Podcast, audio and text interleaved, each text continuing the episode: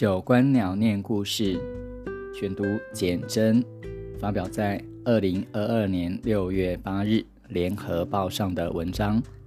当我们变成橘子，写给初老时期，捶心肝之前，你有空吗？我们来说故事。说故事之前，暖个身，先回顾。感觉只是一瞬间，距离二零一三年《谁在阴闪闪的地方等你》出版近已九年。过日子怎么像买一只双麒麟，还没吃，被艳阳像几条恶犬伸出舌头舔光，连酥饼壳子也嚼了，手上衔着奶渍及饼屑，舔着，味道怪怪的，不知是双麒麟原来的口味。还是自己这只脏手本就五味杂陈。写这书时，我刚跨过五十门槛，一生大架构底定，人生中无所逃遁的困境与凶险波涛已经历数波以上，风霜的勋章别在里面的衣服，披上外套，一身亮丽。在多轨道公转与创作自转之间，思索生死课题，常有诡异之感，像被裂解之后又迅速复原为一。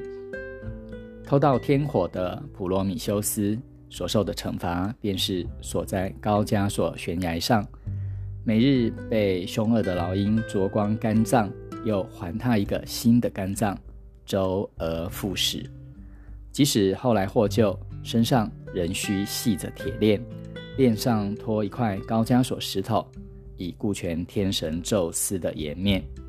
原来神比人更爱面子。这种不自由的自由，与我当时的处境相符。不知普罗米修斯后来是否找工匠将铁链雕成艺术品，石块磨成宝石坠饰。用时尚感帮自己付一点仇。我在多轨公转中快被五马分尸时，确实靠创作自转挡了下来，终于完成书稿，全身像脱了一层皮。但复仇的快感还没好好品尝，为这书开新书发表会的照片登上了报纸。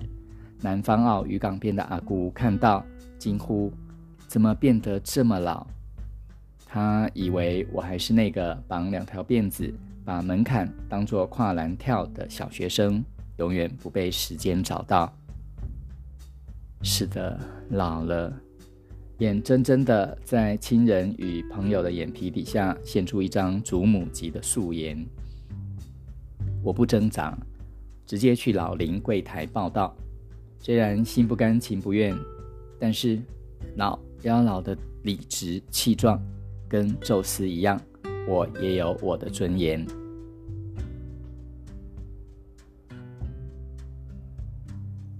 九年后的今天，六十门槛跨过了，没有最老，只有更老。这意味着想说的话更多。原来我们年轻时嫌年长者的那些细项，一项不少，全回报在自己身上。以前嫌老人胆小，嫌老人话多，嫌老人想不开，嫌老人落伍，嫌老人怕死。现在无需揽镜，自己心里有数，好不到哪里去。所以，以下要说的故事，就是关于好不到哪里去的那些事，现在进行到哪了？一起面对吧。有空的话，做做练习题。对身体健康无益，对对星光万叹时不我与有点小帮助。您会吹得更大力，直到不愿叹。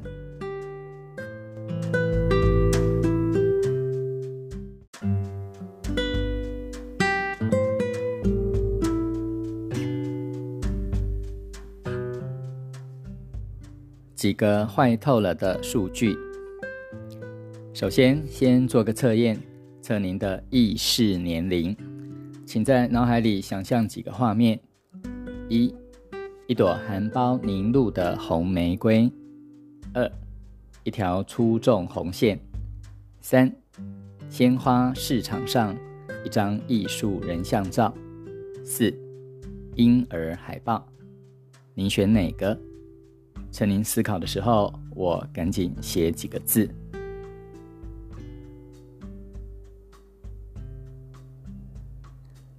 像含苞红玫瑰轻易的在春暖时节开放，被少子化缠绕的台湾，轻易的在二零二零年跨过生不如死的那条红线。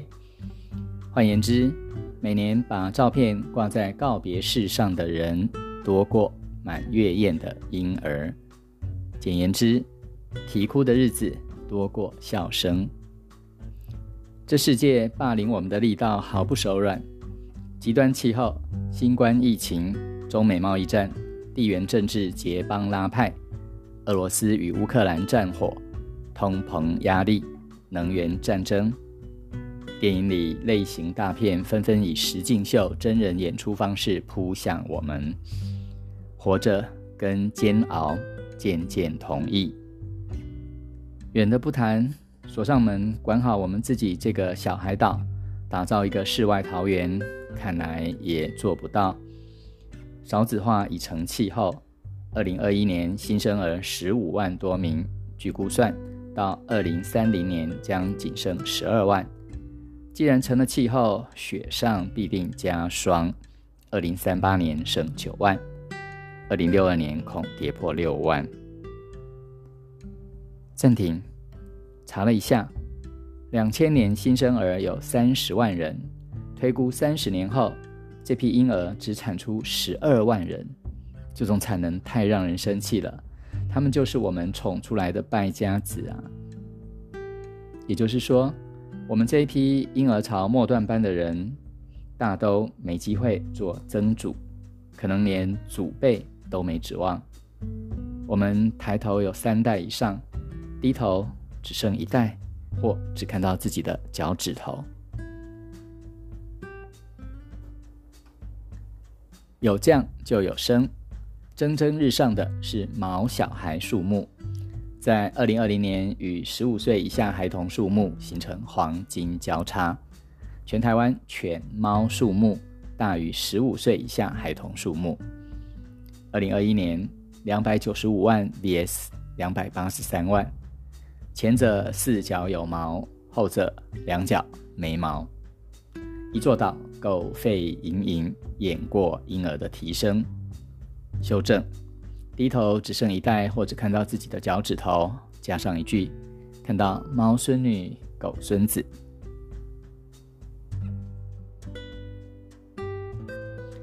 大势已定，小的出不来，老的一直来。我构思这本书的那几年。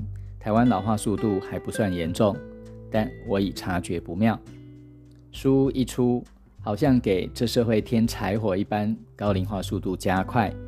专家给出时限：二零二五年，台湾老人人口将超过百分之二十，成为超高龄社会。台北市嘉义县走在前面，早已荣登超高龄县市金榜。照这态势往下想，两岸还能怎么谈？全岛皆老人，谁爱谁来养吧。二零二五年，您几岁？我六十四。婴儿照片或海报跟我们无关了。含苞红玫瑰般的青春，已成有烟熏味的记忆，承受过多如烟感叹的缘故。爱过或厌过的人，有的已离席。不免疑惑，当年怎会爱上这个人？或其实那人没那么讨厌。记得你年轻貌美、帅气模样的朋友，只剩几个？即使还在，可能陷入失智荆棘丛，连自己都找不着。跨过六十五这条粗红线，线头自动绕圈缠住你的脚。拖着你往香水、燕百合与菊花装饰的仪式会场去。你这辈子从未一次收到那么多花，终于在花团锦簇中看看到自己那张笑得很呆的死相。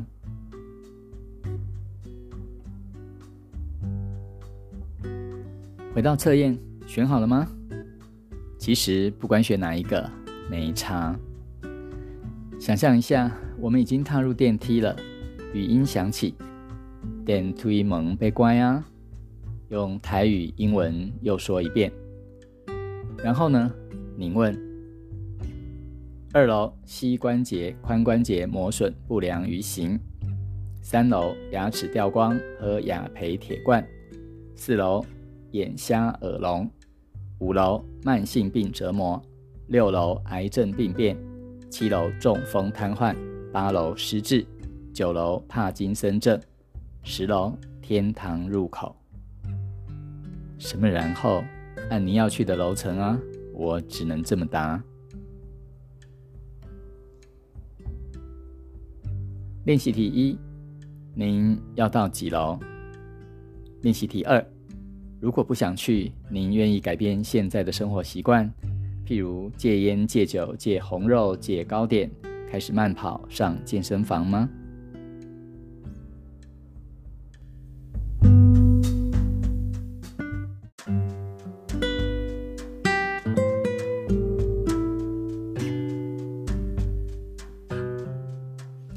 当我们变成橘子。其实天色还不算太晚，有人倡议第二个青春期，指的就是橘色世代。国际间称五十到六十四岁健康初老时期的人为橘色世代。橘色是丰收的颜色，饱满灿亮。苏东坡是先知，比他们早提出赠刘景文诗：何尽已无晴雨盖。菊残犹有傲霜枝，一年好景君须记。最是橙黄橘绿时。春夏间艳美的荷花已凋谢，连可以承接雨水的盘叶都枯尽。秋季菊花盛放，花残半落之后，金枝还孤傲地站立风霜中。人生到此。春夏秋皆随风而逝，一年中最好的季节，请您记住，正是橙橘由绿转黄的初冬时节啊！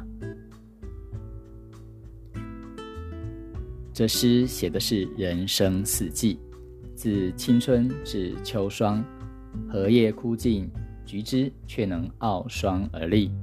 意味着年华虽逝，也有值得骄傲的东西留下。一生耕耘，换得果实渐渐成熟，责任已了，正是可以放怀享受人生的时候。重点在责任是否意料。人生到了初冬，昔日敏感的少女纤毛都印成钢刷，专治炉台锅底。带入玫瑰上的小刺，也实用的变成可以挑虾肠的牙签了。有时觉得人生就是一场大败坏的过程，有时又自我安慰，虽然小鼻子小眼睛的活着，也不全然是浪费粮食，对不起地球。我们这一辈到了橘色时期，能放手开怀追逐自己未尽的理想生活者，恐是少数。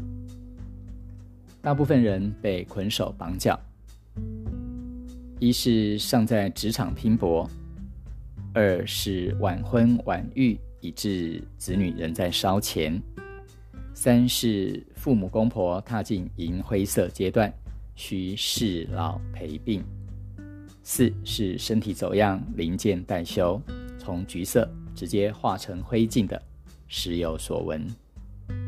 以上四个担子。夫妻同心协力共挑还嫌重，若仅靠一人背负，好好一个橘子半边长青梅的景象见多了。回顾自己尚在其中的橘色时期，家是主要的担子，侍老陪病，不知不觉花去十多年。这其中还能靠自我纪律完成几本不脸红的作品。感戴苍天厚爱，这年纪看薛西弗斯的神话，别有体会。滚石头上山，石头滚落山底，日复一日重来，是惩罚还是淬炼，皆在一念之间。毕竟，我们要完成的是自己在意的人生，不是他人眼中拿来称斤两的那种。人生精彩的东西很少，漫长且庞杂的劳务，都是给挚爱的人造桥铺路而已。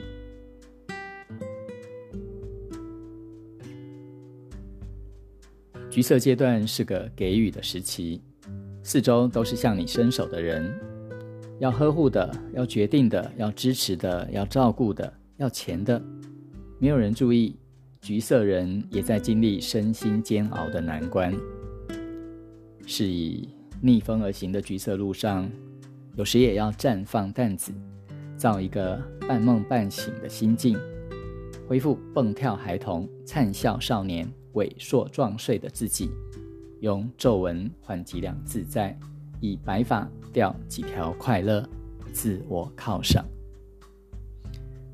把橘色世代当做第二次青春期，直直叉叉的交可以共游的新同伴，约时常同乐的老朋友，保持人际活络，重拾或开发足以自处的兴趣，累积将来独居的心理资本。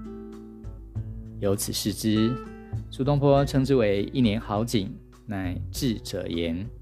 给老苏按一百个赞。按赞之后，冒出一个橘色脑袋才会问的问题：苏大师，请问您五十岁以后还敢吃东坡肉吗？不知道大师会怎么回答。他死于六十六岁，橘时代结束。心情忽然消沉，想起血压计、验血报告上的数据，一个人的内在都在那张惹人厌的单单子上。想起几个跨不过六十岁门槛的朋友，民俗传说人到五十至六十阶段非常危险。想起几个跨不过七十岁门槛的人，亦有传说人到六十至七十阶段更加危险。想起这些废话。内心深处有个娇滴滴的声音出现：“我不要做橘子。”接着，已在老林柜台完成报到手续的那个祖母绿苹果脸早已变成拔蜡脸，领了一本《老运光明参考书》，附带一张投胎意向调查表，坐在窗边喝咖啡，眼神呆滞，看着外头嬉闹的年年轻人。似乎一点都不在意，没有他的参与，这世界会败坏的更快。真的吗？清了清喉咙，需不要做个快筛？声音沙哑，有点赌气。橘子就橘子，不然能怎样？嫌碍眼，不会把皮剥掉。真的啊？剥掉以后变成什么？娇滴滴的声音问。还是橘子。练习题一：您能想出变老的五个好处与五个坏处吗？练习题二：柑橘种类繁多，砂糖橘、帝王柑、柳丁、血橙、碰柑、桶柑、茂谷柑、斗宅柑，从最甜的、最大的到最漂亮的、最贵的、最营养的。如果橘世代也有分类，您觉得自己是哪一款橘？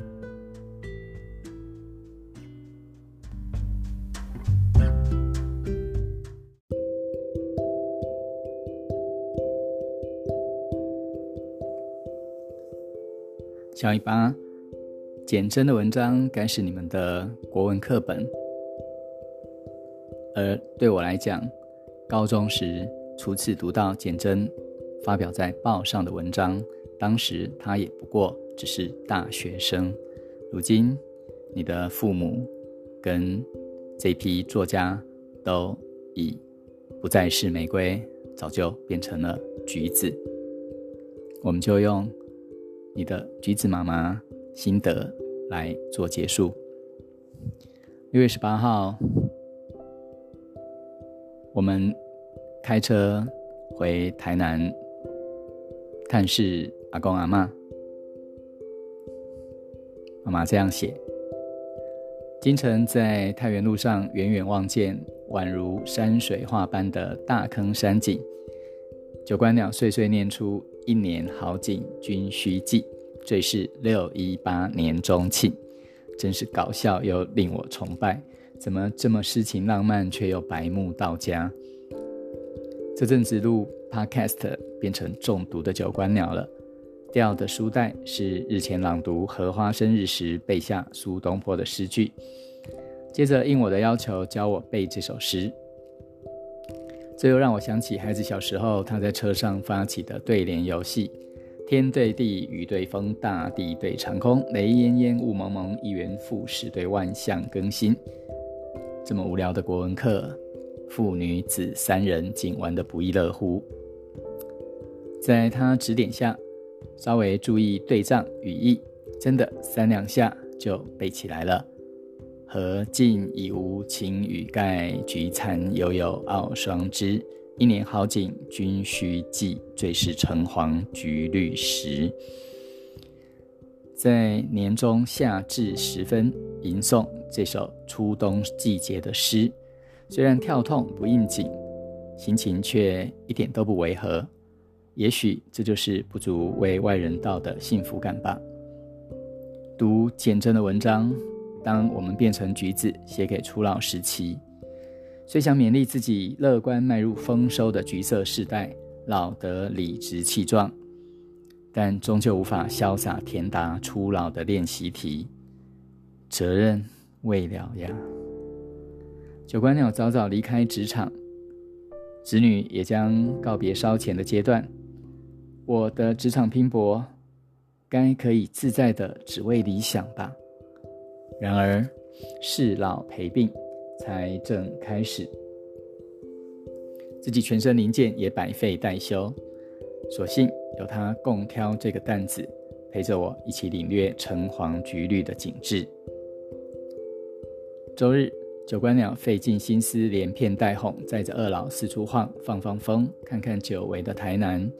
越过他们经常求诊的成大医院，前行是往大湾交流道的方向。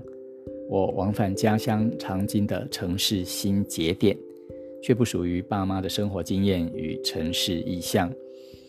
从疫情与肢体疼痛的困居中脱出，散步于平时公园的蓝天绿荫，当然也是两老的新体验。车子兜回暌违许久的孔庙，近年落成于宫十一机址的美术馆，重现风华的林百货，我赞劳啊！屹立如昔的土地银行，唤醒了老爸对自由生长的府城中心的记忆。回到家里，还反复提到中正路和九雄石像。民生绿园，我们一直用台语讲九雄，却不知道是哪两个字。学历史的九官鸟查所之下，才知是日本殖民时代俄玉元太郎这位总督的石像、石头雕像。反复着过去岁月的片段回忆，也是目前老爸与我们的日常交流。从前听着烦，现在只盼他讲的更多。人生四季，好景多有。君须记。